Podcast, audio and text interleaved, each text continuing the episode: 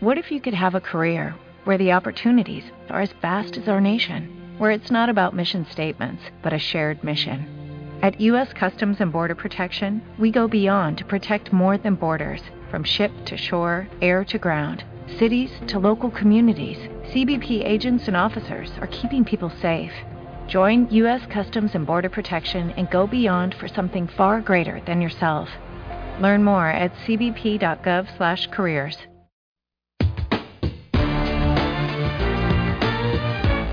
En voz de los expertos.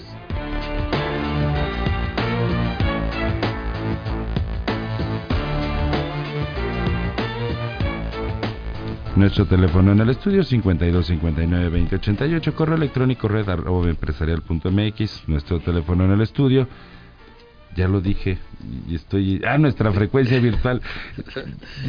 Ay, ahora sí Memo pues andamos en la nube. yo me quedé en la nube me quedé en el Office 365 sí nuestra frecuencia virtual www.empresarial.mx disculpe el respetable sí me quedé en la nube perdón. Ahora sí don Guillermo rápidamente este vámonos a la historia de la gestión. fíjate que hace mucho eh, se comenta sobre el gobierno corporativo algunos piensan que, es reciente, las palabras a veces eh, parecieran nuevas. Sin embargo, cuando empezamos a analizar las raíces de, de estas recomendaciones mundiales, la verdad es que nos vamos muy, muy atrás. Y yo quería hacer una síntesis muy, muy rápida. Hicimos un libro hace poco tiempo que lo publicamos en un capítulo 2 y que me llevó a leer seguramente unos 40 libros y me permitía hacer una pequeña síntesis. Decíamos cómo hace 3.000 años los ah, sacerdotes sumerios eh, empezaron a tener teorías y empezaron a escribir y a comprometerse con la rendición de cuentas, por ejemplo, y el buen manejo de recursos. Después, por ahí de los años 2000, 2300. O sea, entre los sumerios apenas fue el buen manejo de recursos. El buen manejo de recursos. Ellos decían, tiene que haber transparencia total. Y, y ahorita yo diría, vayan haciendo un recuento porque ahorita hablamos de transparencia y hablamos de rendición de cuentas. O sea, hemos pasado 3.000 años y no la hemos logrado. Y no la hemos logrado. Por eso te digo, toquemos mm, ciertos temas que son críticos en nuestro país, eh, críticos entre nuestra, en nuestras compañías, y veamos desde cuándo nos están dando estas recomendaciones. Veamos los, los egipcios. Los egipcios hablan de, unas, de instituir prácticas de planación y organización, y dicen que que establecen como una regulación el que ciertos negocios no pueden existir si no tienen ciertos consejeros que les ayuden a llevar bien sus bueno, negocios. Ya entre el Sanedrín, entre los judíos, pues era un todo un mecanismo de similar al a un consejo de administración. El rey ya tenía, no era omnipotente e incluso algunos césares romanos, algunos el Senado peor que aquí, pero este, peor que aquí hace, hace 15 o 20 años, pero, por no decirlo de, maneras más burdas, pero eh, sí sabemos que hubieron césares romanos que tomaban mucho en cuenta lo que los senadores aconsejaban y señalaban y de alguna manera complementaban en esa visión de la gestión gubernamental. Sí, pero los egipcios lo dicen para los negocios. O sea, ellos dicen, señores, todo negocio que tenga ciertas características forzosamente deben de tener consejeros de cierta edad, de cierta experiencia, que estén eh, cuidando el buen manejo de los negocios.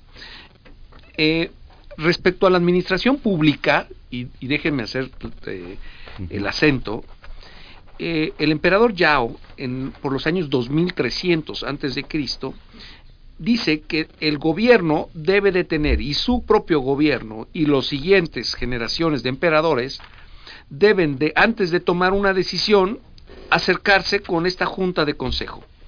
Fíjense, vean la innovación del, del emperador Yao, 2300 antes de Cristo. Cómo dice que debe estar la presencia de estas juntas de consejo en, los, en, en, las, en las esferas gubernamentales. Estamos hablando ya de un ejercicio eh, para de toma de, decisiones en equipo. Estamos hablando de consensos. Estamos hablando de cómo hay, cómo ya Yao 2300 antes de Cristo sugiere que las organizaciones del gobierno, además del responsable que maneja la oficina de gobierno, exista un uno adicional, un grupo adicional que es el consejo, que va a cuidar que el responsable de la entidad eh, pues cumpla con su función social.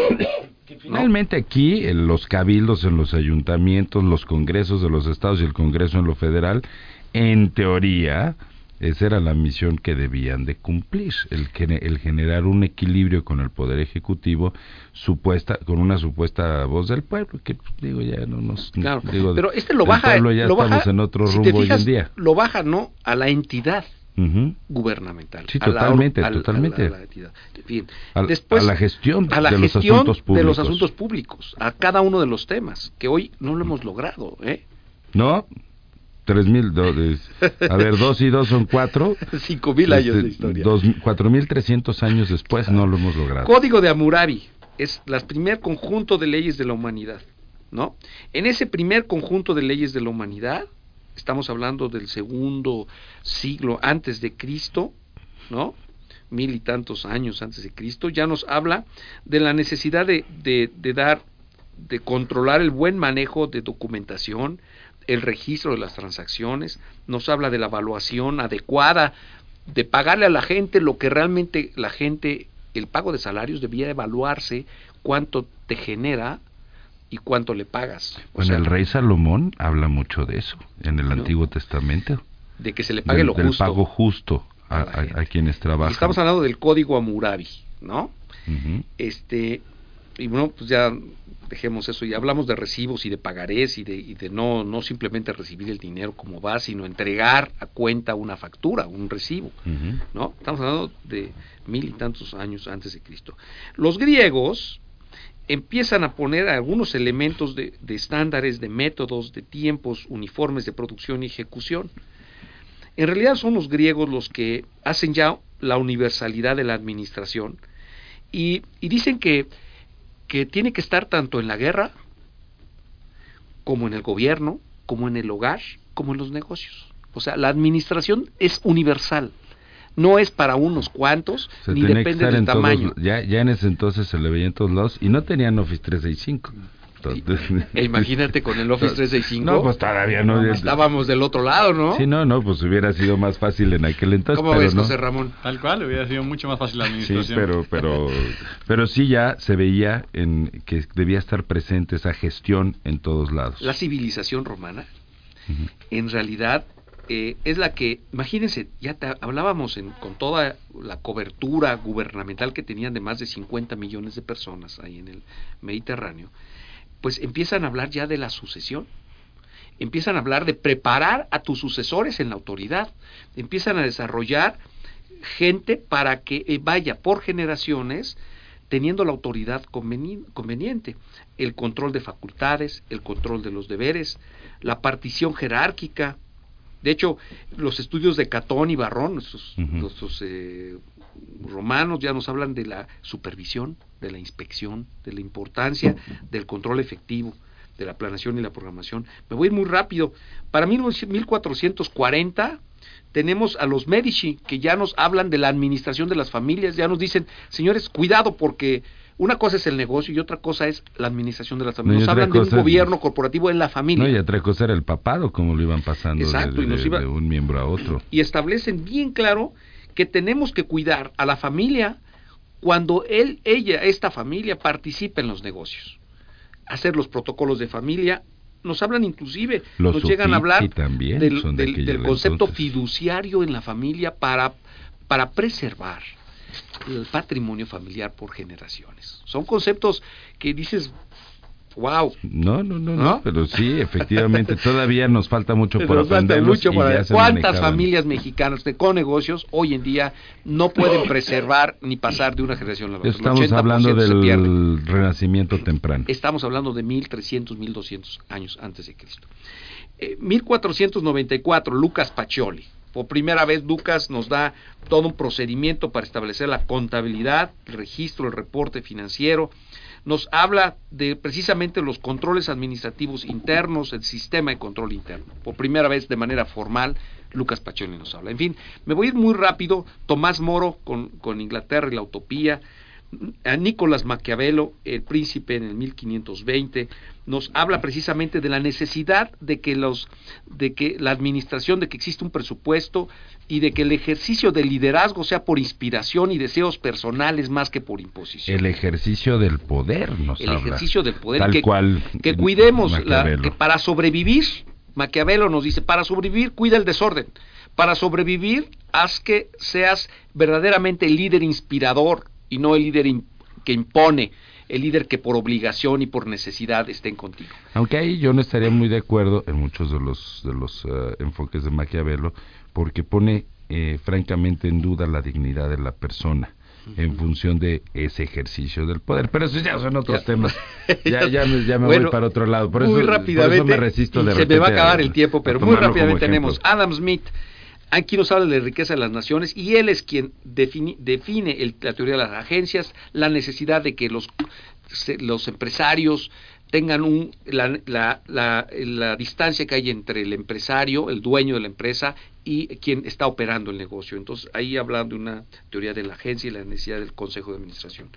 Me voy corriendo muy rápidamente. Taylor y, y Fayol pa- los padres de la padres de la administración. científica ya nos hablan de la, de la institucionalización, de la importancia de la desegregación de funciones, de la planeación, organización, dirección y control.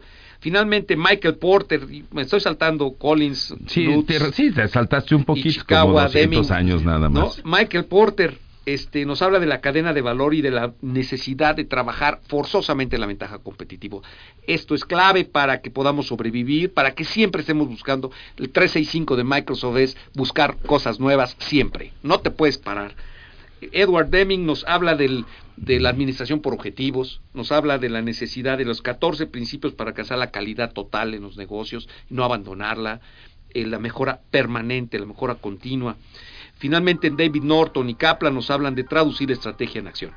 Nos hablan del balance scorecard, de, nos hablan de, perdón, eh, Sí, el, el sería, Balance Scorecard eh, como una la- metodología de transparencia en lo que hacemos y eh, lo que entregamos y cómo lo entregamos. y el panel de seguimiento, ¿no? O sea, ya vemos cómo realmente nos hablan de que tenemos que generar valor. Señores consejeros, si ustedes no tienen un mapa de valor, si no tienen un cuadro de mando, estamos perdidos. Estamos, y, eh, y en todo esto yo veo una valiosísima moraleja.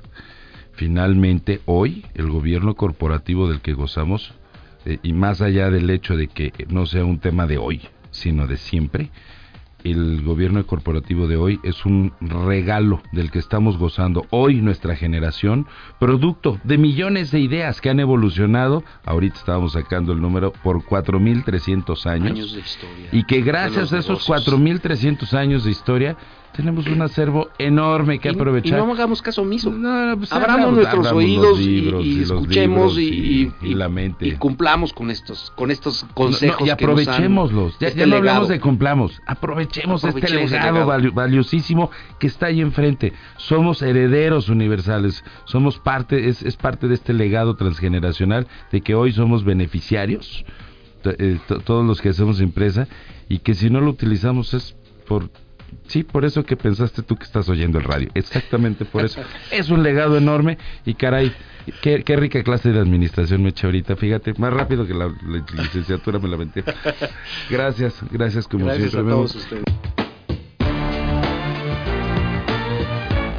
En voz de los expertos.